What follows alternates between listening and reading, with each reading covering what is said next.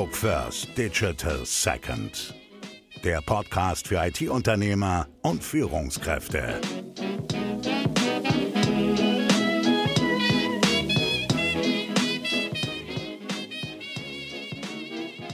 Viele Unternehmer stellen sich die Frage, wie wachsen wir eigentlich weiter? Wie schaffen wir dafür die passenden Strukturen, die richtigen Prozesse, die richtigen Führungsebenen? Ähm, welche Menschen brauchen wir dafür? Ohne dabei aber, dass uns die Kultur und unsere Flexibilität der ersten Jahre verloren geht. Das bewegt ganz, ganz viele IT-Unternehmer aus unserer Erfahrung. Und heute mit bei Analog First Digital Second haben wir Thorsten Hartmann, äh, CEO bei Avantgarde Labs. Thorsten, herzlich willkommen. Vielen Dank für die Einladung. Thorsten, äh, wir sind beide Dresdner oder kommen beide aus Dresden. Unsere Unternehmen sind in Dresden. Äh, Thorsten, erzähl doch mal, was machst du? Woher kommst du? Ja, wer bist du eigentlich? okay, ja. Ich bin 36 Jahre alt. Ich habe hier in Dresden an der TU Dresden VWL studiert. Mhm. Das war damals so mein größtes Interesse. Ich habe schon als Teenager angefangen mit äh, Aktien und äh, Derivaten zu handeln, also an der Börse zu spekulieren. Und da hat sich dann das Studium VWL angeschlossen. Und dort habe ich mich spezialisiert auf angewandte Mathematik, auf Statistik. Und eigentlich bin ich das, was man heutzutage als Data Scientist bezeichnet. Also ich kann mit Daten umgehen und ich kann in Daten Werte entdecken. Und äh, das ist dann letztendlich auch die Grundlage unserer Firma geworden. Gleichzeitig hatte ich noch andere Interessen. Das hat dann dazu geführt, dass ich noch ein zweites Studium parallel gemacht habe. Das war Philosophie und Kunstgeschichte, also eher so eine andere Ecke. Okay. Und gleichzeitig habe ich noch eine Leidenschaft für Sprachen. Und äh, ich versuche einfach auch in der Firma diese ganzen Welten da ein bisschen zusammenzubringen. Okay, das heißt, äh, wir haben gerade schon miteinander gesprochen. Ihr habt auch direkt während des Studiums gegründet, weil, was war da euer Beweggrund? Warum habt ihr damit äh, gestartet, schon so in so frühen Jahren? Genau, wir haben uns das Gründerteam, wir waren zu viert und sind auch heute noch alle am Start, also mhm. wirklich nach über zehn Jahren. Und wir haben uns damals kennengelernt, drei Volkswirte und ein Informatiker und haben Projekte zusammen gemacht ab 2005. Das hatte dann, das war so der äh, Background auch äh, Trading und ähm, quasi algorithmisches, algorithmischer Handel von, von Aktien und Devisen. Und die Volkswirte haben sich die die Sachen ausgedacht und haben entdeckt, wo man, wo man Geld verdienen kann und der Informatiker muss das letztendlich umsetzen.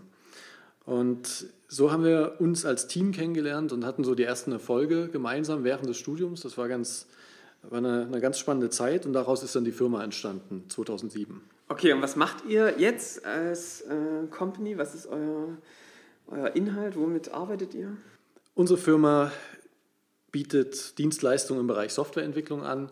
Das geht los vom, vom Consulting über Architektur und Entwurf von Softwareentwicklung bis hin zum Betrieb. Mhm. Unsere Kunden sind große Mittelständler. Das heißt, das, die machen meistens Umsätze so im dreistelligen Millionenbereich, also schon richtig große etablierte Unternehmen, die äh, oft auch global unterwegs sind. Allerdings sind unsere Kunden häufig Familienunternehmen. Das heißt, also wie auch wir letztendlich Inhaber geführt sind, ist es bei unseren Kunden auch meistens so, dass sie nicht börsennotiert sind. Ähm, und das spiegelt sich dann auch in der ganzen Kultur wieder, auch wie man mit Dienstleistern zusammenarbeitet. Und deswegen haben wir uns auch explizit auf diese Zielgruppe fokussiert. Okay, und inhaltlich, äh, was macht ihr da in euren Projekten? In welchen Themen seid ihr unterwegs? Wir entwickeln individuelle Unternehmenssoftware, mhm. hauptsächlich im Bereich skalierbares Datenmanagement, das, was man heutzutage unter dem Buzzword Big Data so zusammenfasst. Wir kennen uns sehr gut aus mit Datenanalyse, mit Machine Learning, also künstlicher Intelligenz mhm. und statistischen Lernverfahren, also überall dort, wo man aus, aus Daten Werte schafft. Dort sind wir unterwegs und entwickeln individuelle Lösungen. Sehr schön. Und wir haben vorher schon miteinander gesprochen und äh, man darf euch auf jeden Fall beglückwünschen, denn ihr wächst kräftig, seid kräftig gewachsen. Und was da natürlich spannend ist und auch eines der, der zentralen Fragen dieses Podcasts ist, wie habt ihr denn, wie hat sich der Wachs, das Wachstum bisher gestaltet und vor allem, wie habt ihr auch äh, die zentralen Fragen, also wie einerseits den Vertrieb ja, auf der einen Seite gemanagt und auf der anderen Seite dann auch, was immer die zweite Frage ist, auch die Gewinnung neuer Mitarbeiter. Wie habt ihr das gemanagt? Wie hat sich das bei euch entwickelt im mhm. Unternehmen? Ja, also gestartet sind wir, wie gesagt, zu viert. Das war so 2007 ungefähr. Dann war erstmal, waren wir erstmal mit uns selbst beschäftigt, äh, so die ersten paar Jahre. 2009 haben wir dann zwei Leute eingestellt und so die richtigen Wachstumsschritte waren dann im Jahr 2012 von 8 auf, 3, auf 13 äh, oder 14 Mitarbeiter und dann nochmal auf 26 bis zum Jahr 2014. Also dort haben wir uns jeweils verdoppelt und das merkt man dann auch natürlich in den Prozessen oder äh, an der Tatsache, dass man eben noch keine Prozesse hat. Dort wird es ja. dann spannend an der Stelle.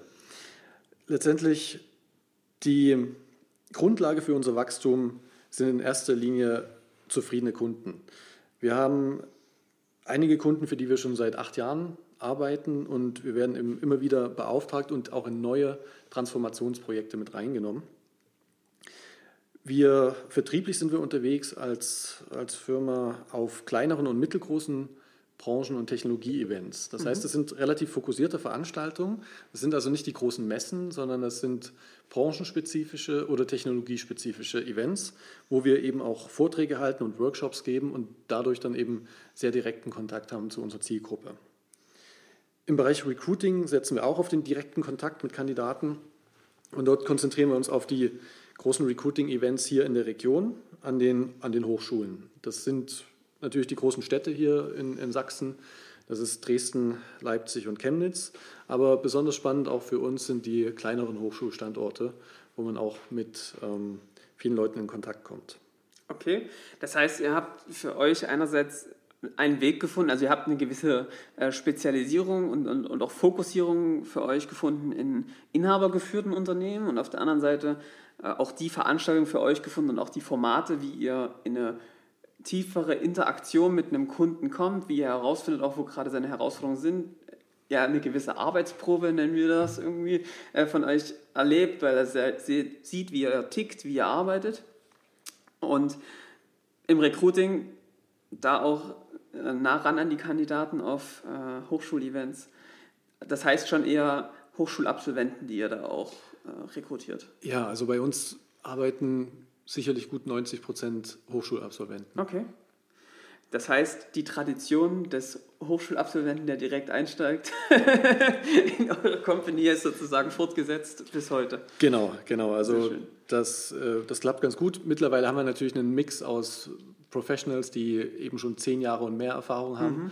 Aber wir stellen auch ähm, direkt äh, Hochschulabgänger ein. Und auch bei uns ist es auch so, äh, selbst wenn man sein Studium aus irgendwelchen Gründen nicht geschafft hat, sollte man sich trotzdem mal hinsetzen. Wir haben auch Leute in unserer Firma, die äh, aus irgendwelchen Gründen ähm, dort mal eine Prüfung nicht geschafft haben und die sind unglaublich äh, kreativ und leistungsfähig. Deswegen Abschlüsse sind heutzutage im IT-Bereich eigentlich nicht das Thema, sondern eher so die individuelle Motivation und die, das, was man so sonst noch so mitbringt. Ja, also das ist für mich schon mal so eine der Erkenntnisse, die ich glaube, die ganz, ganz wichtig ist, ja, dass man sich an solchen Abschlüssen klar orientieren kann, aber am Ende was ganz anderes, gerade in eurer Branche, in vielen anderen Branchen ist es aber genauso nicht mehr an sowas orientieren äh, muss, weil es einfach, was dahinter steckt, viel, viel wichtiger ist. Ja, also ich kenne den Kollegen, die, die Kollegen da persönlich, also das ist halt, du musst es einfach können, ja, und dann ist das, was da auf dem Zeugnis draufsteht, ist eine, spricht manchmal eine ganz andere Sprache. Ja, also, äh, klingt großartig. Ich habe äh, eine Story von euch gehört. Was hat es denn mit einem gelben Würfel auf sich? Davon habe ich äh, vieles gehört und äh, ihn auch schon selbst gesehen. Was, erzähl mal ganz kurz, was ist das? Was ist das? Ist das ein Gag oder was hat es damit okay. auf sich? Ja, unser, unser Würfeldemonstrator, leider können unsere Zuhörer den jetzt hier gerade ja. nicht sehen. Ja. Aber ja, letztendlich äh, macht er ganz schön die Runde. Ich habe auch letztens einen Anruf bekommen von einem ähm, Manager aus einem großen IT-Unternehmen, der gerade eine, äh, eine Messe im Bereich Internet of Things äh, in Berlin organisiert, der auch äh, von diesem Demonstrator gehört hat und uns gefragt hat, ob wir äh, die IoT-Messe da ähm, am ersten Tag damit abschließen können. Ja, letztendlich geht es darum, wir haben in dem in einem Schaumstoffwürfel, in einem gelben Schaumstoffwürfel, haben wir ein, ein Smartphone versteckt, was Sensordaten aussendet. Ja? Und die fangen wir einfach auf und ähm, sammeln die und haben dort letztendlich eine Software entwickelt, mit der wir zeigen können, wie man Echtzeitdatenströme verarbeitet und wie man künstliche Intelligenz an, anwendet, um die, den Zustand dieses Systems zu, zu prognostizieren, mhm. Äh, sozusagen. Und das ist eine schöne Veranschaulichung, vor allen Dingen für, für Entscheider, die selbst keinen Background haben im Software Engineering und im, im Bereich äh, intelligente Datenanalyse, die aber Projekte ähm, ja, steuern müssen in dem Bereich und, ähm, oder, oder sich für Investitionen äh, entscheiden müssen. Und dort haben wir eben so, eine, so einen Demonstrator gebaut, der bei eben solchen Entscheidern besonders gut ankommt. Ja, also es ist sozusagen ein spielerischer Showcase, der Lust auf mehr machen soll. Also wenn sozusagen hier weitere Zuhörer Interesse haben an interessanten Showcases, können die sich ja einfach bei euch melden und dann kann man sich mal unterhalten, was da noch geht. Also ich habe hab ihn selbst gesehen und fand es äh, echt spannend. Also äh, das ist, wenn es da ein Video gibt, dann äh, verlinken wir das mal mit in den Show Notes. Hm, eine Frage an der Stelle hätte ich noch und zwar also du hast berichtet, wie, deine, äh, wie ihr gewachsen seid, wie eure bisherigen Ansätze waren. Wo steht ihr denn aktuell? Vor welchen Herausforderungen seht ihr euch denn als Unternehmen zurzeit? Ja, hättest du diese Frage vor vielleicht einem Jahr gestellt, hätte ich vielleicht sogar noch ein bisschen mehr erzählen können, weil genau diese Frage ähm, haben wir uns damals gestellt. Und die Antwort war eben, okay, wir müssen jetzt um das Wachstum, die nächsten Wachstumsschritte wirklich auch äh, geschmeidig äh, ablaufen zu lassen, müssen wir uns über unsere internen Strukturen Gedanken machen. Wir hatten dann so 35 Leute im Team erreicht und haben gesehen, okay, wenn es jetzt weitergeht, müssen wir uns grundsätzlich was überlegen, weil noch sehr, sehr viel eben Verantwortung in bestimmten Bereichen wirklich bei den Gründern lag und das skaliert an der Stelle dann irgendwann nicht mehr. So, und deswegen haben wir uns darauf konzentriert, wirklich weniger im Unternehmen und mehr am Unternehmen zu arbeiten und haben damit angefangen, uns über, über unsere Prozesse und Strukturen Gedanken zu machen. Das ist so das, woran wir in letzter Zeit gearbeitet haben und wo wir auch noch ähm, durchaus mittendrin sind, aber wir sehen jetzt schon die positiven Effekte ähm, dieser, dieser Anpassung. Letztendlich, um es zusammenzufassen, wir wollen Prozesse schaffen, die die uns effizient arbeiten lassen, die aber im Team niemanden nerven, mhm. um es letztendlich mal so ein bisschen plakativ zu, zu formulieren. Also da sprichst du sozusagen von sowohl ähm, solchen Prozessen wie ähm, vielleicht so Zeiten tracken und so äh, mal so eine Reisekosten beantragen, ja, so die unterstützen, aber auch so über Kernprozesse, also wie ihr Projekte durchführt, wie, wie, mhm. eure, wie eure Produkte verkauft werden oder worum geht es da? Ja, also die so Zeiten tracken und, und Reisekosten, solche Sachen sind natürlich so begleitende mhm. Sachen, das ist eher so auf einem Nebenspielfeld. Es geht mehr darum, wie der Kern der Wertschöpfung abläuft. Also in dem Fall ist es dann eben die Softwareentwicklung. Wie organisiert man das? Wie ähm, gestaltet man die Informationsflüsse zwischen den einzelnen Personen? Wer hat eigentlich am Ende Verantwortung? Wie geht man mit Störungen um, mit äh, unerwarteten Problemen auf Kundenseite, bei unserer, auf unserer Seite und so weiter und so fort. Und ja, wie delegiert man letztendlich dort äh, Verantwortung? Das, das sind die großen Fragen. Okay. Also das ist eine Beobachtung, die wir in unserem Alltag sehr oft treffen, dass gerade so äh, IT-Unternehmen so ab einer Größe von 35 Personen, das ist nämlich so eine Größe, wo man dann mit, auch mit drei, vier Leuten nicht mehr alle irgendwie direkt führen kann, wo es irgendwie größer wird, wenn man sich über sowas wie neue Führungsstrukturen und so weiter Gedanken macht, dass ab der Größe und wenn man auch schnell wächst, ähm, irgendwann mit seinem Wachstum an eine gewisse Grenze stößt ja, und dann eben genau diese, was du gesagt hast, Strukturen und vielleicht auch neue Rollendefinitionen, Prozesse benötigt, um ein gesundes Wachstum zu ermöglichen. Mm. Was, was immer ein zentraler Punkt da irgendwie ist, ist tatsächlich auch so diese Zusammenarbeit untereinander. Ich hab, wir haben gerade schon mal darüber gesprochen, welche Prozesse und Strukturen Routinen habt ihr euch denn da erarbeitet und äh, vielleicht musstet ihr auch irgendwie anpassen über die Zeit, weil auch das, die der Größe nicht mehr gerecht geworden sind? Mhm. Nummer eins ist immer die Erfolgsfaktoren deines Unternehmens zu kennen. Mhm. Was macht das Unternehmen eigentlich erfolgreich? Bei uns kann man das ganz klar sagen. Das ist auf der einen Seite natürlich die, die Akquise-Seite kommen genug Aufträge rein, um, um die Firma auszulasten. Und auf der anderen Seite ist das Team glücklich, ist das Team stabil und ist man auf der Recruiting-Seite erfolgreich. wenn, wenn das gegeben ist, muss man sich natürlich um die primären Wert, Wertschöpfungsprozesse kümmern und dass man die letztendlich unter Kontrolle bringt. Das ist nun bei uns schon ein paar Jahre her, dass wir das äh, äh, geschafft haben. Ähm, letztendlich in unserem Fall geht es dann darum, dass man Software in Time und in Budget mit hoher Qualität liefert und das Ganze auch reproduzierbar ist. Mhm. Also da geht es nicht darum, dass man mal durch Glück, durch einen glücklichen Zufall oder deswegen, weil man eben nur seine Leute, die schon über zehn Jahre Erfahrung haben, dann ins Projekt gesetzt haben, sondern dass man reproduzierbar gute Software entwickelt. Ja. Das, ist, das ist das Wesentliche. Aber über diesen, über diesen Schritt sind wir natürlich jetzt schon seit vielen Jahren hinaus. Das, war, das waren so die Themen vor vielleicht sechs oder sieben Jahren. Okay. Und äh, das bedeutet, äh, dass es euch auch wichtig ist, dass ihr wahrscheinlich auch ein, ein, schnelleres Onboarding habt, dass ihr auch Mitarbeiter da schneller in diese Prozesse, die ihr geschaffen habt, integrieren könnt, damit einfach eine gewisse Skalierbarkeit auch möglich ist. Richtig, genau. Das gehört auch dazu, dass eben, wenn jetzt neue Leute ins Team kommen, dass sie schnell in die, in die Projekte aufgenommen werden und entsprechend geschult werden in die schon etablierten Prozesse, in die Tools, in die Besonderheiten der einzelnen Projekte und in den fachlichen Kontext der, der jeweiligen Kundenprojekte.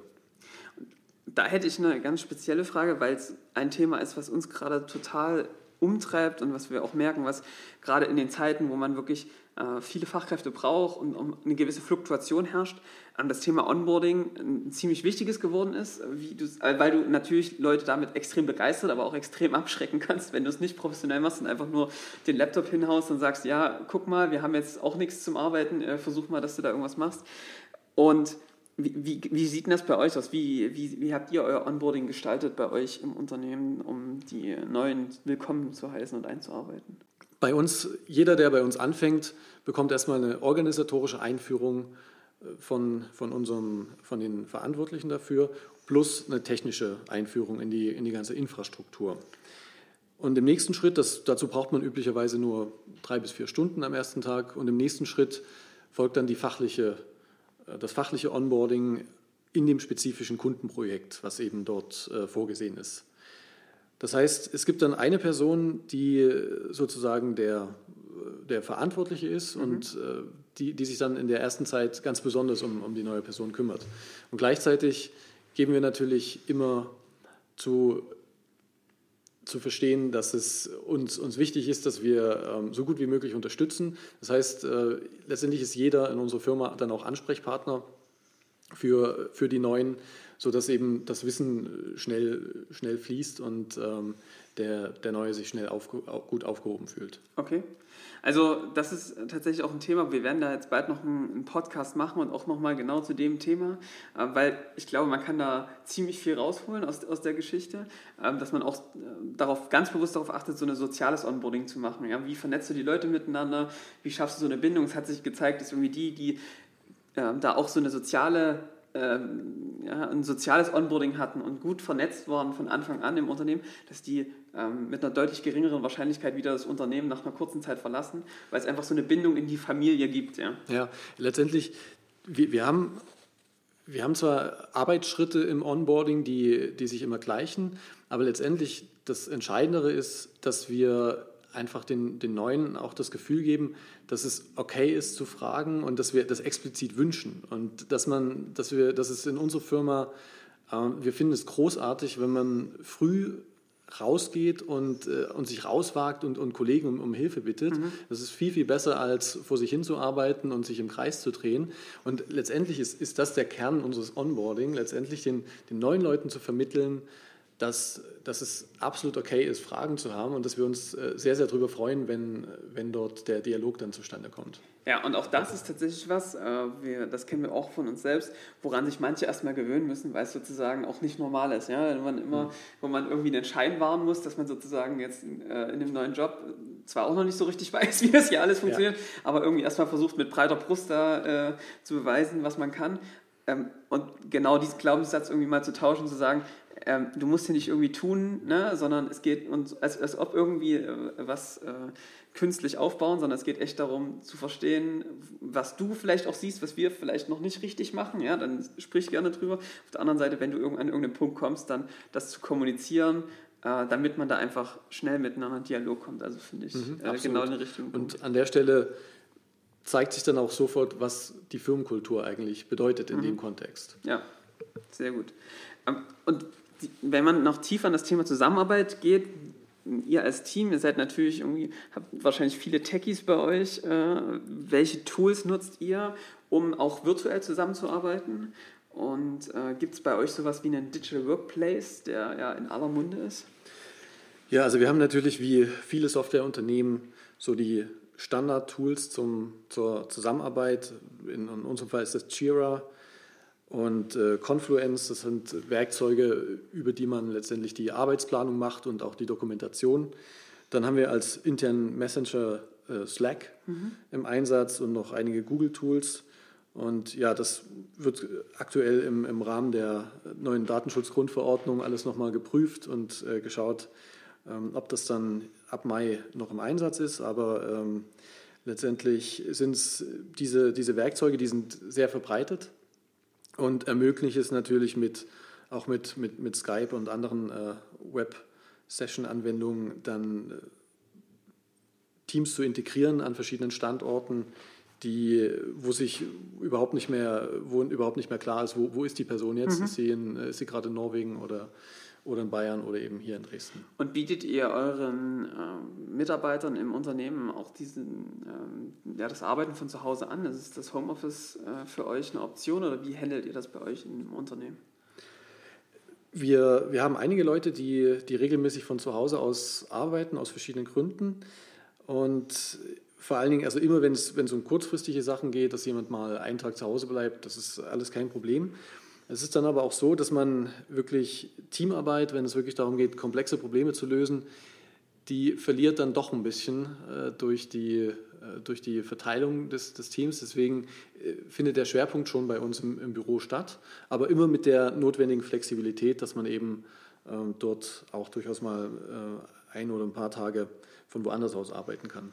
Also das ist tatsächlich auch eine Beobachtung, die ich teile. Also wir sind totale Fans von Homeoffice, aber auch wieder hier ist natürlich äh, die Menge macht das Gift oder auch den positiven Effekt, weil also auch wir gemerkt haben, wenn es wirklich intensiv wird, wenn du in, in Projekten bist, wo du einfach äh, neue Ideen generieren musst, wo du PS auf die Straße bringen musst, wenn du äh, agil arbeitest und wirklich schnell vorankommen willst, hilft es einfach wirklich. Ne? Und daher kommt ja irgendwie auch das, das Wort Scrum, dass du irgendwie in einem Gemenge dich aneinander reibst, ja, nicht im, im buchstäblichen Sinne, aber dass du einfach äh, schnell miteinander in Interaktion und, und wir sind ja sehr Fans von Post-its, äh, miteinander schnell arbeiten kannst.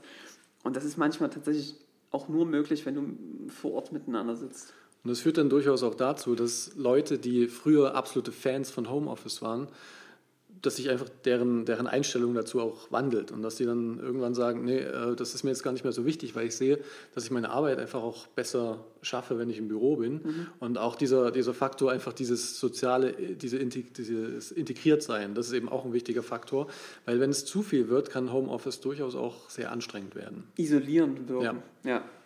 Ja, also äh, das, das, das kennen wir und äh, darauf muss man auch sehr achten, ne? dann so, dass man das sich dann immer wieder zusammenfindet. Mm, Wir haben im Vorgespräch auch miteinander besprochen, dass ihr jetzt gerade so wächst, dass ihr aktiv darüber nachdenkt, eine zweite Führungsebene einzuführen. Das heißt, neben euch Gründern noch weitere Führungskräfte zu befähigen, die dann einzelne Teams übernehmen, führen. Wo steht ihr da gerade in dem Prozess? Was sind da eure Gedanken? Ja, wie geht ihr das ganze Thema an?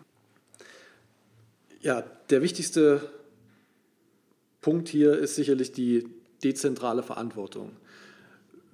Man muss als, als Gründer irgendwann dann loslassen und man muss, man muss sich einfach ähm, eingestehen, dass, man, dass die Firma nicht weiter wachsen kann, wenn man, wenn man alles in seinen Händen mhm. hält.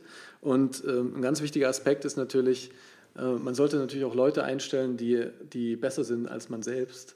Und das ist ein weiterer wichtiger Punkt, warum man dann einfach irgendwann abgeben sollte.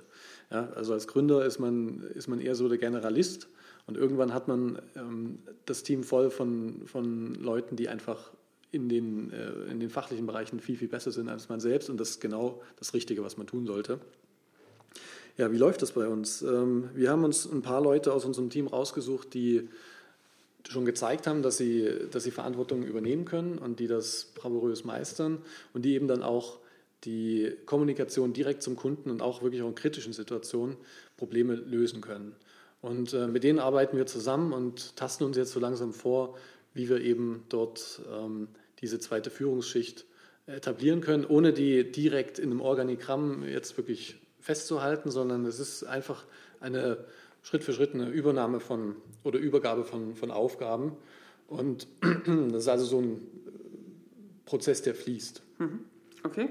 Und was, was ich da immer äh, spannend finde, ist die Frage, wie, also du hast gerade gesagt, als Gründer muss man irgendwann ein bisschen Verantwortung abgeben, also nicht nur ein bisschen, sondern viel Verantwortung abgeben.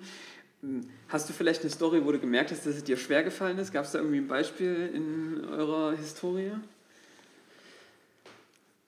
Ja, das ist eine gute Frage. Ähm, es gibt natürlich Situationen, wo, wo man Verantwortung abgegeben hat, wo es mal nicht so gut funktioniert hat und wo, dann, wo es dann sicherlich auch Unstimmigkeiten gab beim, beim Kunden. Da muss man sich natürlich immer die Frage stellen, woran liegt das? Und oft fällt die Verantwortung dann doch wieder auf, auf einen selbst zurück, weil man eben nicht konkret kommuniziert hat, weil man Annahmen getroffen hat, die so nicht ähm, hingehauen haben. Und am Ende ist es doch häufig eine, eine, Führungsschwäche an der Stelle. Und das sind auch wichtige, wichtige Erfahrungen. Mhm. Denn am, am, guten, am guten Willen und an den, an den fachlichen Kenntnissen mangelt es in den seltensten Fällen. Es ist oft dann bei, bei den Führungskräften zu suchen. Also da habe ich zwei Gedanken dazu. Ich kann das A total teilen.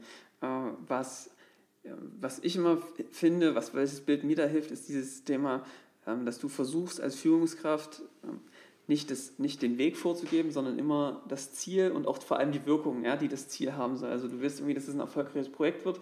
Du kannst es vielleicht, da würde ich auch gerne mit dir drüber sprechen, an ein paar Kennzahlen festmachen, woran du sagst, ja, daran definieren wir, ob das jetzt ein Erfolg war und das wäre irgendwie ein wünschenswertes Ergebnis des Ganzen.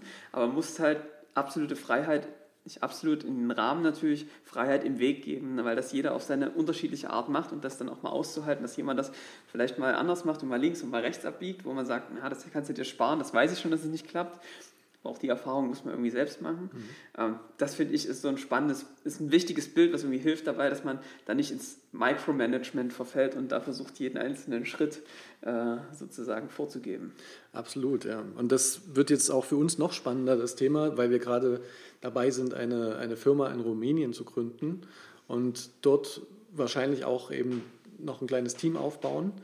Und das ist dann natürlich auch die Frage, wie, wie managt man die ganze Geschichte? Es macht natürlich keine, keinen Sinn, die Kultur, die wir hier jetzt etabliert haben, einfach zu verpflanzen. Das macht einfach äh, so sicherlich ähm, keinen keinen Sinn und man muss einfach dann schauen, wie man, wie man das hinkriegt, dass, dass man quasi an einem anderen Ort eine Kultur entstehen lässt, die, die von den Grundlagen und von der DNA letztendlich schon zu, zu uns passt, aber die trotzdem den lokalen mhm. Gegebenheiten letztendlich beachtet. Ja. Und diese, um diese Fragen kümmern wir uns aktuell. Spannend, sehr, sehr spannend. Vielleicht noch ein Tool für alle Zuhörer, welches ich sehr, sehr schön finde in dem Kontext. Kennst du das Delegation Poker? Das habe ich noch nicht gehört. Also Delegation Poker spielt man sozusagen, kann man mit, hervorragend mit seinen Mitarbeitern spielen. Und das hat was, was von äh, situativer Führung. Da geht es also darum, äh, dass man worüber man oft nicht spricht zwischen Mitarbeiter und Führungskraft. Wie viel Freiraum willst du und gebe ich dir auch in deinen Entscheidungen? Wie sehr willst du sozusagen, dass ich eingebunden werde und wie sehr halte ich es für sinnvoll, dass ich mit eingebunden werde? Und da hat man sozusagen, jeder hat irgendwie sieben oder acht Karten mit unterschiedlichen Freiheitsgraden von, äh, ich gebe dir totale Freiheit, du kannst alles ohne mich entscheiden, bis zu, jeder einzelne Step wird bitte mit mir vorher besprochen. Mhm. Und dazwischen verschiedene Stufen. Ja? Und jeder hat also sozusagen ein so ein Deck, und sucht sich die Karte raus, die er gerade für angemessen für dieses Projekt oder für äh, seine äh, verschiedenen, verschiedenen Themen und Verantwortungsbereiche sieht. Und dann äh, kannst du sozusagen, legt jeder die Karte hin und du siehst dann, okay, der eine sagt irgendwie, er hat eine 3, ja, also er will irgendwie, dass die Führungskraft schon mal drüber guckt. Ähm, die Führungskraft sagt, du, mir reicht es eigentlich, wenn ich dir nur einen Ratschlag gebe. Und so passieren zwei Sachen. Erstens, man spricht mal drüber. Ja, man kann also immer, man, man, man äh, sagt mal, wir müssen mal darüber reden, das machen viele nicht und dann geht es schief. Und der zweite Punkt ist, es werden sofort Unterschiede sichtbar. Und das Ähm, der Trick bei Delegation Poker ist, dass man mit einer Karte am Ende rausgeht und sich da irgendwie einigt ja? und sagt, pass mal auf, ich glaube, so weit bist du schon, ja? ich kann dir die Verantwortung geben, ich will echt nur, dass ich dir einen Rat gebe, um auch eine Verantwortung von mir wegzugeben. Und die Karte behält man sich dann und achtet immer einfach im Alltag darauf, dass man diese Karte einhält. Das ist schon mal total spannend, wirklich. Das habe ich noch nicht gekannt, aber es wird gleich deutlich, dass man hier also was ein Werkzeug hat, wo man quasi implizite Annahmen und Überzeugungen sozusagen explizit macht. Ja? ja. Und darum geht es letztendlich ja auch in der, in der Führung, dass man dort Klarheit schafft und dass man vernünftige Kommunikationsmittel letztendlich entwickelt, um vernünftig miteinander sprechen zu können ja. Ja? und die unsichtbaren Dinge sichtbar zu machen. Ja, also genau das. Äh, wir haben hervorragende äh, Erfahrungen damit gemacht, setzen es ganz, ganz viel ein. Weil, wie gesagt, darüber wird einfach ganz selten äh, gesprochen und dann gibt es irgendwann Konflikte, es stößt aneinander und das kann man einfach mit sowas von vornherein vermeiden. Äh, vielleicht noch eine zweite Frage. Das ganze Thema Vertrauen. Wie sprecht ihr da mit euren Führungskräften drüber? Sagt ihr, äh, es ist mal okay, einen Fehler zu machen? Das ist ja so ein, so ein Thema, was immer irgendwie im Raum steht. Wie gehen wir mit Fehlern um? Habt ihr da für euch einen Weg gefunden? Wie, wie, wie kommuniziert ihr sowas? Ja, also Fehler sind natürlich Teil des Alltags. Ja? Und die Fehlerkultur ist natürlich auch was sehr, sehr Wichtiges, gerade wenn es darum geht, Vertrauen zu schaffen und ähm, auch zu delegieren. Einfach auch, dass dann jeder, der, der dort betroffen ist, die einfach das Selbstbewusstsein hat und die auch, dass ihm Ängste genommen werden. Dass er, dass er wirklich sich auch rauswagen darf und auch Fehler machen darf. Und am Ende geht es immer darum, wie, wie Fehler in der, in der Firma wahrgenommen werden oder vielleicht sogar zelebriert werden. Ja? Also man kann Fehler natürlich auch komplett umdeuten in, in wunderbare äh, Situationen und, und, Ereignisse, die einen eben nicht komplett umgehauen haben, sondern mhm. die einem gezeigt haben, okay, ähm, hier, hier passieren äh, Dinge, die wir in Zukunft vermeiden wollen. Und ja, auch wenn es ein bisschen plakativ klingt, aber ähm, dieses ähm, ja, Fehler als Chancen sehen, das ist, ähm, das liest man, liest man häufig. Die Frage ist eben, wie man es dann konkret macht. Mhm. Und ja, das versuchen wir bei uns natürlich auch so zu spielen. Ja. Also ich glaube, das Wichtige ist, das, ist, das haben wir dann irgendwie auch entdeckt, dass es, dass es einfach ganz essentiell ist, dass diese Fehler dann auch miteinander geteilt werden und dass man dann auch gemeinsam irgendwie schaut, wie können wir das zukünftig verhindern. Ja, dass du dann irgendwie schon schaust, Fehlerkultur ist super, aber wir sollten uns nicht zum Ziel setzen, jetzt möglichst viele Fehler zu machen, genau. äh, weil es halt dann doch nicht der, der Zusammenhang so linear ist zwischen Lernen und Fehler. Ja, absolut. Äh, und deswegen schon irgendwie wichtig, dass man da Bewusstsein schafft, genau wie du sagst, Aufmerksamkeit drauf und dann aber auch zusammen überlegt, okay, wie können wir das zukünftig machen, wie können wir unsere Prozesse anpassen, unsere Projektabläufe. Ja. Absolut, ja. Und ich glaube, was, was wir auch, was uns ausmacht, ist diese, diese Optimierungsperspektive, die wir haben. Weil überall dort, wo wir reingehen, auch in Kundenprojekte, optimieren wir Prozesse. Und genauso mit dieser Brille gehen wir durch unsere Firma.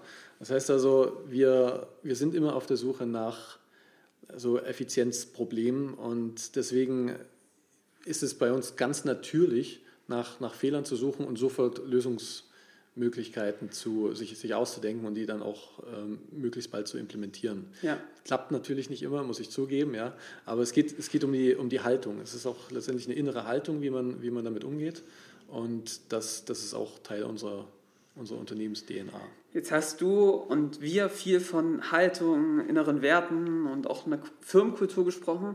Das ist ja etwas, was irgendwie entsteht und ja, was man bewusst lebt, der eine mehr, der andere weniger. Du sprichst viel davon. Ähm, wie schafft ihr das denn? Ähm, ja, arbeitet ihr aktiv an dieser Kultur? Und vor allem das ganz Spannende jetzt in der Frage und in der Situation, wo ihr seid, wie bewahrt ihr euch diese Kultur? Hm. Ja, sehr, sehr spannendes Thema. Insgesamt glauben viele Unternehmen ja, ja Kultur, das, damit, das ist so ein Unternehmenskultur, ist jetzt so ein, so, ein, so ein wichtiges Thema. Wir, müssen, wir brauchen da mal einen Workshop. Und das habe ich ehrlich gesagt auch vor längerer Zeit gedacht. Wir müssen da mal alle zusammentrommeln und mal drüber reden. Das ist für den Anfang vielleicht auch gar nicht so schlecht, aber Fakt ist, Unternehmenskultur ist kein Workshop und Unternehmenskultur ist auch keine Technologie und es ist auch kein Manifest und auch keine Regeln, sondern es ist letztendlich das, was, ähm, was man im alltäglichen Tun beobachten kann. Ich denke, was, was vielleicht ganz griffig ist, ist, wenn man sagt, Unternehmenskultur ist das, wie die Menschen sich verhalten, wenn man nicht hinschaut. Das könnte man so formulieren, hilft einem vielleicht manchmal.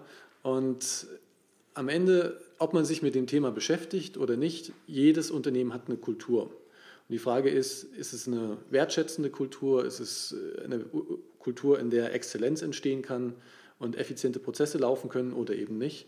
Und insofern zergliedert sich dieses ganze Thema Unternehmenskultur auch in ganz, ganz viele äh, kleine Sachen, die man im Alltag beobachten kann. Mhm.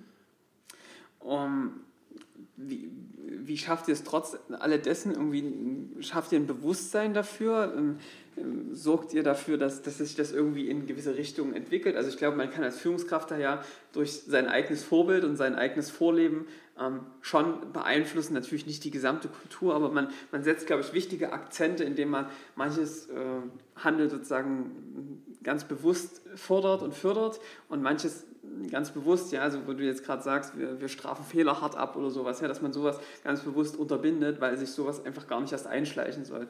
Arbeitet ihr an sowas? Wie macht ihr das?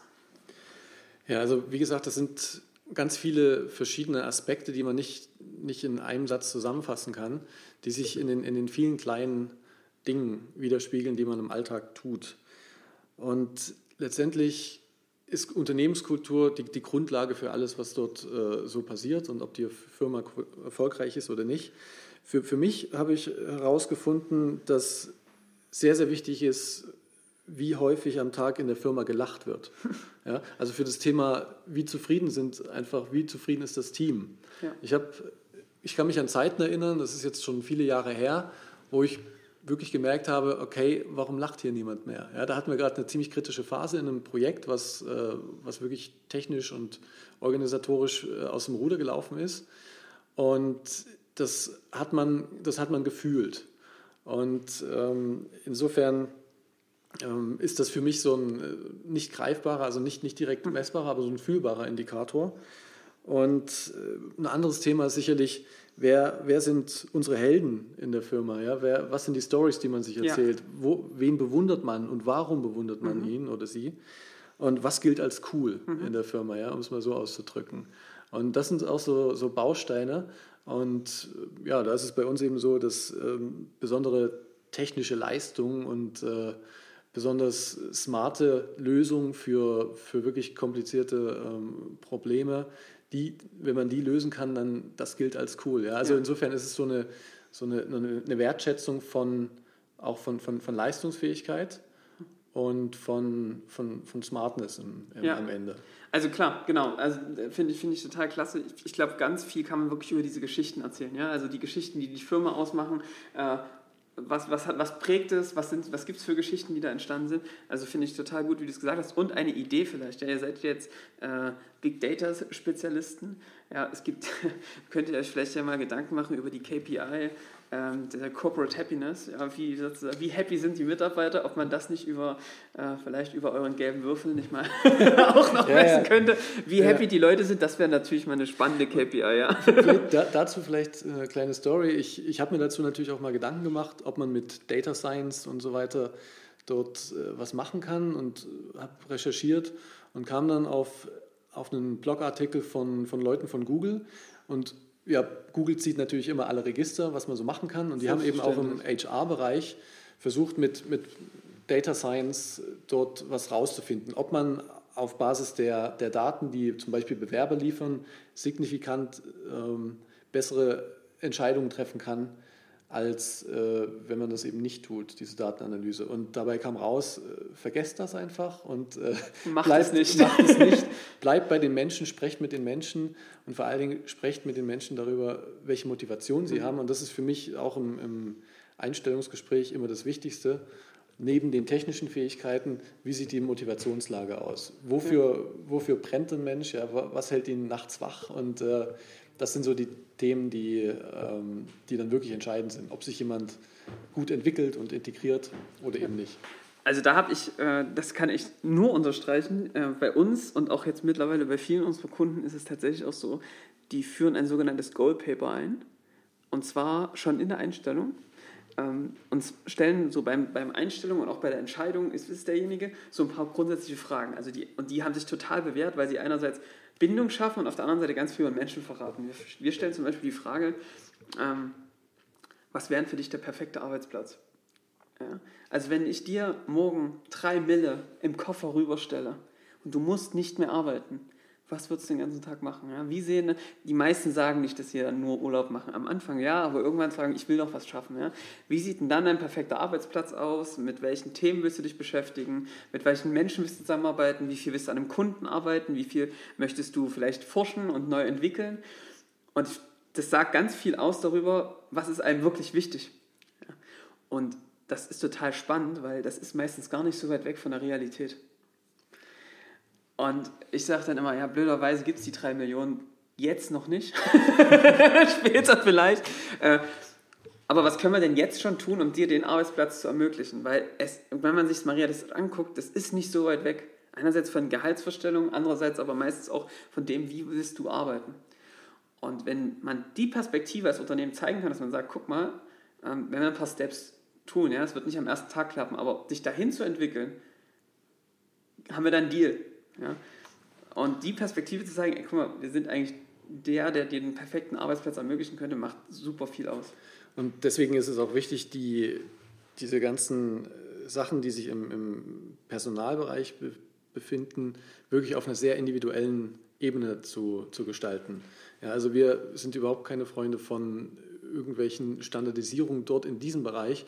Wir sprechen mit jedem individuell. Mhm. Das, das dauert manchmal natürlich äh, viel länger, als es sonst dauern könnte. Ähm, aber das sichert uns einfach wirklich zu verstehen, was jedem wirklich wichtig ist. Und schon bei einem Team von über ein bisschen was über 30 Leuten kann man davon ausgehen, dass man komplett unterschiedliche Charaktere hat, die komplett individuelle Wünsche und Ziele haben. Und deswegen muss man einfach das genau verstehen, was jedem individuell wichtig ist. Das heißt, ihr führt die Gespräche auch noch als Gründer selbst. Definitiv, ja. ja. Und das ist auch einer der Gründe, warum wir auch das Thema Recruiting, wir haben keine Personalstelle geschaffen, sondern wir gehen selbst, die mhm. Gründer gehen selbst auf die Recruiting-Messen. Ja. Weil letztendlich die Kandidaten wollen wissen, wer in Zukunft mit, welchem, mit welcher Führungskraft sie zusammenarbeiten wollen. Und ähm, wollen nicht mit jemandem sprechen, den sie nie wiedersehen oder nur, nur einmal im Jahr. Ich bin vollkommen d'accord und das ist, glaube ich, eines der Hauptselling-Faktoren, ja, sowohl beim Kunden als auch beim Mitarbeitern. Ähm, Menschen kaufen Menschen. Ja, und entweder trauen die dir zu, dass du ihr Chef bist, der ihnen was vermittelt, der ihnen was beibringt, der sie weiterbringt, der ähm, ein cooles Miteinander schaffen kann. Ich finde das total ausschlaggebend, gerade in der Größe, wo man das noch realisieren kann, total wichtig.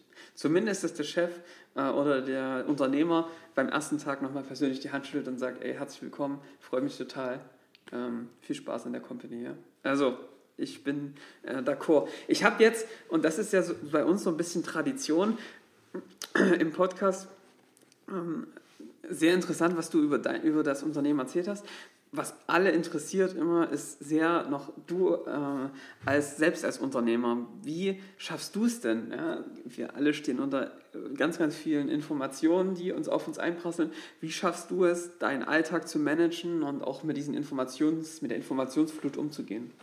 Ja, das war wirklich ein schmerzhafter Prozess in den letzten zehn Jahren. Aber ich glaube, so mittlerweile ähm, läuft das halbwegs. Okay. Ja, die wichtige die wichtigste Erkenntnis ist wahrscheinlich, dass deine eigene Zeit und deine Energie und deine Konzentrationsfähigkeit einfach begrenzt sind. Ja? Dass man sich einfach eingesteht, okay, so sehr ich auch will, irgendwann, irgendwann ist Schluss und irgendwann befinde ich mich in einem, in einem Bereich, in einem Belastungsbereich, der einfach ungesund ist. Und deswegen muss man einfach schauen, wie man diese ähm, dass man diese, diese Grenze möglichst selten erreicht. Und das führt dann dazu, ich habe mich dann irgendwann, ich habe irgendwann verstanden, dass es weniger wichtig ist, wie, wie kriege ich noch mehr äh, Sachen in diesen, in diesen engen Zeitplan rein, sondern eben, äh, was kann ich systematisch dort äh, raus, äh, rauswürfeln sozusagen. Mhm. Ja. Deswegen musste ich lernen, und das hat mir sehr, sehr gut getan, häufig Nein zu sagen. Das würde ich sagen, ist für mich die die wichtigste Einzelentscheidung gewesen, die ich getroffen habe, um, um effizient äh, zu, zu bleiben und, und ein nachhaltiges Arbeitstempo letztendlich dort an den Tag zu legen. Mhm. Also wirklich häufig Nein sagen und genau zu wissen, was sind die KPIs, die deine Firma und dich selbst erfolgreich machen. Und was sind die bei dir? Ähm, bei mir in der Firma ist es die definitiv, dass, es, dass das Team glücklich ist. Mhm. Das heißt, also ich werde sehr unruhig, wenn, wenn Unruhe im Team ist. Das ist äh, mir ein sehr, sehr wichtiges Thema. Und natürlich die, ähm, die Prozesse müssen so laufen, dass die, ähm, dass die Entwicklung äh, gut funktioniert. Und dann muss natürlich auf der, auf der Seite der, der Akquise muss dann regelmäßig was reinkommen. Das ist alles absolut klar und das ist jeder, der im Softwarebereich unterwegs ist, für den, für den gilt das auch. Aber ähm, das habe ich quasi in, in jeder Minute auf dem Schirm. Und wenn Dinge passieren, die oder neue, neue Chancen reinkommen, die mit diesen, mit diesen Bereichen nichts zu tun haben, dann ist die Wahrscheinlichkeit sehr, sehr groß, dass ich, die, dass ich diese Sachen nicht mache. Ja, also absoluter Fokus, äh, Fokus halten und auch dieses bewusst mit seiner Energie umgehen, ja, und auch zu gucken, wie, wo man die verschwendet.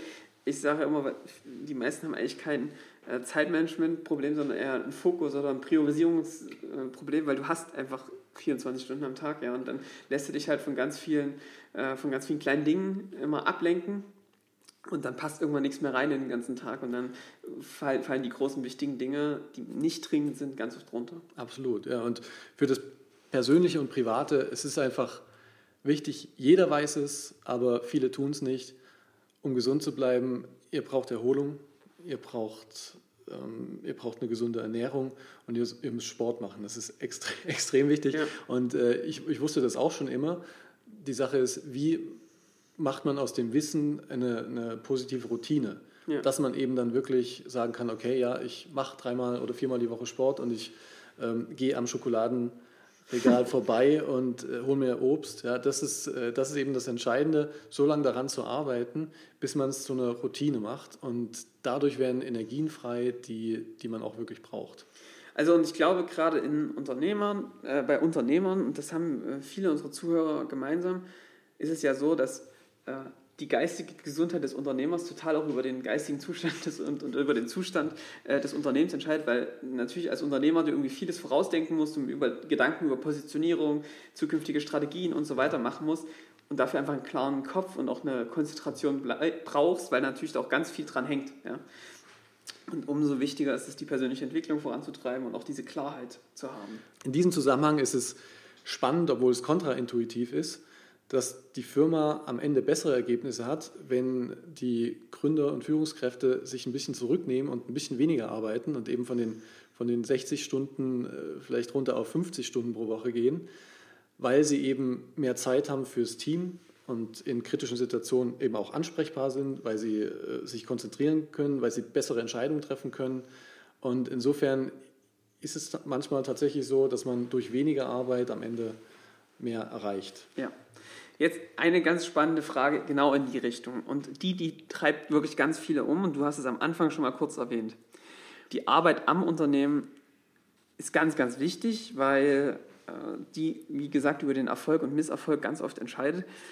Und da kommt das Operative und ich sage immer, ne, diese, die, die trinken Sachen, die immer zwei Beine haben, kommt zur Tür hinein. Äh, wie schaffst du es denn, dir systematisch Zeit zu schaffen, am Unternehmen zu arbeiten, an der Strategie zum Beispiel? Ja, ganz wichtiges Thema. Dessen muss man sich natürlich erstmal bewusst sein, was es bedeutet, im Unternehmen zu arbeiten und am Unternehmen. Diesen, wir hatten diesen Aha-Effekt irgendwann vor vielleicht ja, anderthalb Jahren, dass wir wirklich dann auch im Gründerteam verstanden haben, okay, wir, wir arbeiten die ganze Zeit, sind voll ausgelastet im Unternehmen, aber wir machen nichts, äh, was letztendlich die Grundlagen dafür schafft, dass es uns in fünf Jahren auch noch gut geht. Das haben wir verstanden und dann haben sich die Dinge auch wirklich systematisch verbessert. In unserem Fall kann man sagen, dass wir, wir sind keine Fans von, von Einmalaktionen und von Workshops, dass man sich dann äh, letztendlich mal äh, zwei, drei Tage hinsetzt und äh, dann denkt, danach ist alles äh, gut, sondern für uns ist wichtig einfach, dass wir kontinuierliche Verbesserung im Alltag haben. Dass wir also das mit dem Bewusstsein und mit dieser Achtsamkeit letztendlich durch, durch den Alltag gehen, um die Dinge aufzuspüren, an denen man arbeiten muss. Gleichzeitig braucht man natürlich auch eine strategische Ausrichtung und die holen wir uns üblicherweise von, von großen Vorbildern. Dort ist natürlich klasse, wenn man, wenn man häufig mit, mit Führungskräften, mit erfolgreichen Unternehmern zu tun hat und einfach deren Geschichten kennt. Ja? Mhm. Nichts ist besser als, als Geschichten äh, von, von erfahrenen Unternehmern. Und ähm, sicherlich hilft es dort auch, Biografien zu lesen äh, oder sich so ein bisschen damit zu beschäftigen, wie, wie ticken einfach die Leute, die, die bewiesen haben und die mehrfach bewiesen haben, dass sie, dass sie das wirklich drauf haben. Und insofern, wie gesagt, also bei uns ist es eher so ein Bottom-up-Thema. Ähm, dieses, diese Optimierung im Alltag, in, im, im Kleinen zum Großen hin. Und dann wundert man sich regelmäßig nach, nach drei oder sechs Monaten, wie viel man dann eigentlich schon geschafft hat und dass man wirklich diese Ziele, ohne es wirklich bewusst wahrgenommen zu haben, tatsächlich erreicht hat, die man sich irgendwann mal formuliert hat. Mhm. Das ist ziemlich spannend. Und du persönlich, wie schaffst du das für dich? Hast du irgendwie in deinem Tagesablauf ähm, Zeiten, wo du dir Blocker setzt oder wie, wie, wie, wie machst du das, um, um an so einer, äh, am Unternehmen auch zu arbeiten? Ja, also das hat wieder damit zu tun, dass ich ähm, systematisch Dinge wegblocke und ablehne, die nicht direkt zu unserem Kerngeschäft und zu, unserem, zu unserer strategischen Ausrichtung gehören. Aber vom Operativen her ist es einfach wichtig, wie du mit deinem Kalender umgehst, aus meiner Sicht. Ich habe vor längere Zeit äh, viel noch nicht in meinem Kalender geblockt, obwohl ich wusste, das ist eine, das ist eine Task, mhm. dafür brauche ich äh, Zeit. Und irgendwann habe ich angefangen, dann wirklich auch für relativ banale Sachen. Ich habe, ja, vielleicht war der Fehler damals einfach zu denken, in den, in den Kalender dürfen nur die schwer, schwergewichtigen Dinge rein, ja. Aber eben äh, auch die banalen Sachen brauchen, brauchen Zeit, manchmal ziemlich viel Zeit. Und die, die gehören in den Kalender. Und genauso gehören in den Kalender private Dinge, die, die wichtig sind, zum Beispiel eben, äh, wenn es das, das Sportthema ja. ist oder Physiotherapie oder sowas, das muss da einfach rein, weil sonst ist dein Privatleben immer der Spielball.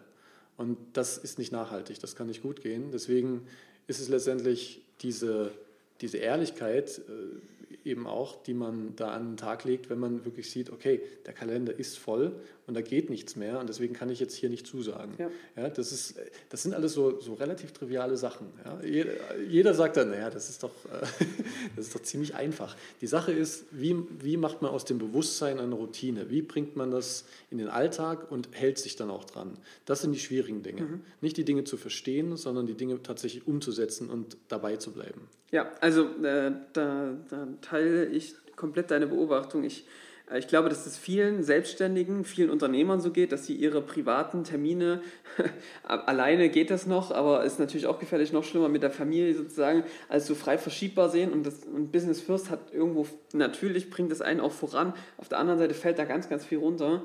Und äh, ich glaube, dass es total wichtig ist, da auch konsequent mit sich selbst zu sein und zu sagen, das ist ein ganz fester Termin und den lasse ich mir jetzt auch nicht verschieben, weil es einfach, das kippt irgendwann. Ja? Wenn man sich die Termine, die Tage so voll äh, kippt, äh, bin ich komplett bei dir. Und was du auch gesagt hast, Routinen äh, zu etablieren und das wirklich durchzuziehen, ja? ob es eine Morgenroutine ist, wo man seinen Tag plant. Ähm, ganz wichtig, glaube ich, ist, sind Pausen sich einzuplanen. Das machen die wenigsten Termin an Termin an Termin. Das erhöht das Stresslevel enorm. Und mal so eine Pause von einer halben Stunde total wichtig und vergessen viele immer in der Planung, genauso wie ein Puffer. ja. Das sind wirklich triviale Dinge, aber wenn sich jeder mal an seine eigene Nase greift, dann merkt man ganz oft, na, das vergisst man dann doch und dann wird, kommt immer der Stress. Ja. Also, ähm, bin ich vollkommen bei dir, ist, glaub, ist eine super wichtige Erkenntnis, die jeder für sich haben muss. Ähm, eine Frage habe ich noch an dich und zwar, du, du hast von strategischer Ausrichtung gesprochen und das ist ein Thema, wo äh, ich glaube, gerade IT-Unternehmer schon viel verstanden haben, weil sie sagen, ähm, du, die nächsten fünf Jahre zu planen, das kann man grob machen und man kann irgendwie grob eine Richtung sagen, aber wir kennen aus unserem Alltag, äh, wir sind in so einer dynamischen Welt, in so einem agilen Umfeld, äh, da macht das gar keinen Sinn, ja, die nächsten drei Jahre wie in einem großen Konzern, wie man das da auch lange getan hat und immer noch tut zum Teil, bis ins Detail zu planen. Das heißt, die Frage ist immer, wie geht ihr das Thema an? Was heißt für euch strategische Ausrichtung und welche Methodik nutzt ihr? Wie regelmäßig setzt ihr euch da zusammen? Ja, bei dem Thema kommen wieder die KPIs ins Spiel. Und die haben wir immer, immer im Blick. Und wir haben uns Gedanken gemacht, was in unserer Branche, im, letztendlich Software, in der Softwareentwicklung, was sind da die Erfolgsfaktoren, die Unternehmen in den nächsten fünf oder zehn Jahren erfolgreich machen oder, oder erfolgreich halten. Und da ist das Thema Flexibilität wahrscheinlich eines der wichtigsten. Das heißt, wir, wir wissen nicht, was in drei oder fünf oder in zehn Jahren sich im Markt geändert hat. Wir kennen zwar die, die Entwicklungslinien, aber es kommen immer komplett neue Technologien um die Ecke, die alte ersetzen und dadurch muss man letztendlich beispielsweise in seinem ganzen Know-how-Management äh, plötzlich alles über, über Bord werfen unter mhm. Umständen. Das heißt also, das Thema Flexibilität ist, ist enorm wichtig. Und ähm, die Unternehmen, hat auch die Geschichte gezeigt, schaffen es über Jahrzehnte, manchmal über Jahrhunderte zu existieren, die es, die es schaffen, sich an veränderte Marktbedingungen sich anzupassen. Deswegen ist eigentlich das Thema Flexibilität, was ja im, fast schon im Widerspruch zur Strategie steht, mhm. ja, ähm, das für uns das Wichtigere. Das heißt, wir achten darauf, dass wir aktuell unsere, unsere Prozesse gut im Griff haben und unsere, unsere Wertschöpfung im Griff haben, dass unsere, unser Team glücklich ist und der Rest letztendlich soll sich äh, ja, flexibel entwickeln. Das, das klingt ähm, ja ja, widerspricht sich fast, fast ein bisschen mit Strategie, aber das ist, das ist unsere Art von Strategie, weil die, die Softwarebranche einfach anders tickt als, äh, als jetzt die Maschinenbaubranche oder unter Umständen ähm, ja, Automotive oder, oder Pharma. Ja. Das sind einfach verschiedene Welten und verschiedene Innovationsgeschwindigkeiten. Also ich, äh, das, ist, das ist was, was wir beobachten, was, was, was äh, was glaube ich auch gut ist, weil es einfach nichts bringt, jetzt zu sagen, man weiß ja ganz oft gar nicht mal, was in einem Jahr ist, ja, und stellt dann fest, wir nennen das mal Silvesterstrategie, man hat da irgendwie eine tolle Strategie gebaut, holt die nach einem Jahr raus und sagt, okay, die war schon nach zwei Monaten hinfällig, ja, weil sich alles verändert, weil sich vieles verändert hat. Und ich glaube, genau da ist das Wichtige zu sagen, dass man da sehr äh, ohne das Wort jetzt zu überlasten, aber agil vorgeht und sagt, ähm, wir gucken uns da irgendwie in regelmäßigen äh, Abständen, und das ist nicht ein Jahr, sondern kürzer an, ähm, sind wir mit dem, was wir uns da gedacht haben, noch auf dem richtigen Weg? Welche neuen Trends gibt es irgendwie zu betrachten? Was haben wir im letzten halben Jahr, im letzten Sprint, im letzten, ähm, ja, in der letzten Folge irgendwie gelernt? Und dann das anzupassen. Also wir zum Beispiel haben auch White Spots in bestimmten Themen, wo wir sagen, äh, da wissen wir noch nicht, wie das mal aussehen wird, aber wir haben eine Idee, wie wir dahin gehen und wir haben irgendwie einen Weg, den wir definieren und wir haben ein Team, was sich nur damit beschäftigt, ähm, wie unsere Kunden aussehen werden, ja, womit die Wertschöpfung da betrieben wird. Und ich glaube, das ist einfach das Essentielle, dass du da immer wieder kleine Teams vorschickst, die da erkunden, mhm. die rausgucken, ist das was für uns und dann irgendwie da vorwärts gehen. Da gibt es auch in der betriebswirtschaftlichen Forschung interessante Befunde, dass man Entscheidungen so weit wie möglich in die Zukunft verschiebt, um eben die Zeit für sich spielen zu lassen, um neue Informationen einzusammeln, sozusagen, um dann fundiertere äh, Entscheidungen zu treffen. Und das widerspricht auch so ein bisschen der, der klassischen Strategiesetzung und, und dem Aufbau eines Planes, dem man dann mehr oder weniger sklavisch folgt. Also es gibt, äh, ich denke, das muss jeder für seine eigene Branche und für sein eigenes Umfeld individuell beantworten. Mhm. Ja, sehr, sehr gut. So, und das ist jetzt wirklich die allerletzte Frage, die wir jeden fragen. Deswegen auch dich. Wissen ist, glaube ich, und da sind wir uns, glaube ich, beide einig, das wird die Ressource sein, wie Unternehmen wie deins, wie unseres äh, erfolgreich sein werden. Wie geht man mit dem Wissen um? Wie eignet man sich schnell neues, passendes Wissen an? Ähm, deswegen meine Frage, was sind denn für, aus deiner Sicht die drei Top-Bücher, die du Hörern unseres Podcasts empfiehlst, die dich irgendwie geprägt haben, wo du sagst, die sind super wichtig gewesen in meiner unternehmerischen Entwicklung? Wow, drei Bücher. Gut, da habe ich natürlich sehr viel mehr gelesen in den letzten Jahren, aber ich, ich würde es mal in zwei Kategorien einteilen und würde die Frage zweimal beantworten. Und zwar im Bereich Effizienz und weil das auch so ein bisschen unser Thema heute mhm. war, ähm, persönliche Effizienz. Ja, die Klassiker auf jeden Fall, das wäre Seven Habits of Highly Effective People, das äh, werden viele, gut, ja. viele kennen. Ja. Genauso äh, Getting Things Done, auch ein Klassiker. Was noch nicht so, so alt ist, was ich jetzt zu Weihnachten als äh, Hörbuch gehört habe, ist äh, Deep Work. Tolles Buch von einem amerikanischen Professor, der nebenbei neben äh, seinem, seiner Arbeit in der Forschung und in der Lehre eben auch schon einige Bücher geschrieben hat, sehr erfolgreiche Bücher, und der eben sich nicht nur Gedanken macht darüber, wie kriegt man viel ähm, letztendlich in den Zeitplan unter oder was, was sollte da gar nicht rein, sondern wie kann man die Zeit, die man dann tatsächlich an etwas arbeitet, so effektiv wie möglich äh, arbeiten. Das heißt, wie schafft man das Konzentrationslevel, was mhm. man braucht, um wirklich komplexe Dinge zu lösen. Ja. Super Buch, auch wissenschaftlich sehr fundiert. Also steht auch bei uns im, im Bücherschrank. Äh, das Thema Flow, ähm, dieses wirklich konzentriert an etwas arbeiten und dann sich da auch das zu schaffen, dass man sich da selbst in so, einen, in so einen Zustand bringt, dass man wirklich abschaltet, dass man sich da auf das eine konzentriert und ähm, da wirklich in einem Art Tunnel ist. Super, super wichtiges Tool, was glaube ich total wichtig ist heute als Wissensarbeiter, dass du sowas kannst. Okay, also ähm, Absolut. Ja, und gut, ich meine, unser Leben besteht ja nicht nur aus, aus Effizienz und aus Arbeit. Ja, deswegen habe ich da noch so ein bisschen äh, eine andere Ecke. Deswegen, was, woran ich mich erinnern kann, was ich vielleicht vor 20 Jahren gelesen habe, war Haben oder Sein von Erich Fromm. Also wo, wo es letztendlich so darum geht, diese zwei Daseinsformen. Also will ich, will ich Wissen und, und äh, vielleicht auch äh, Reichtum anhäufen oder finde ich meine, meine Freude letztendlich und den Sinn meines Lebens in, in anderen Bereichen. Mhm.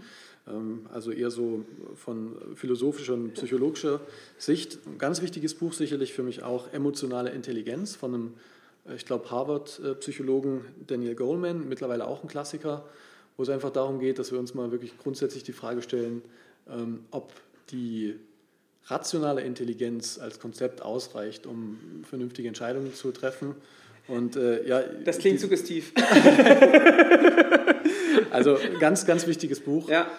Und schließlich ein Buch, was mich wirklich sehr beeinflusst hat und auch meine Mitgründer, The Black Swan von Nicolas Nassim Taleb. Das ist ein Physiker und Philosoph, der sich um das Thema Vorhersagbarkeit und Zufall Gedanken macht und uns die Augen öffnet wie sehr wir letztendlich oder wie wenig wir äh, komplexe Systeme eigentlich verstehen und wie wenig Verständnis wir wirklich für Zufall haben. Mhm. Und das ist eben auch ein ganz wichtiger Aspekt, um dann auch eine gewisse Demut zu entwickeln und eine gewisse Gelassenheit gegenüber Dingen, die wir einfach nicht ändern können.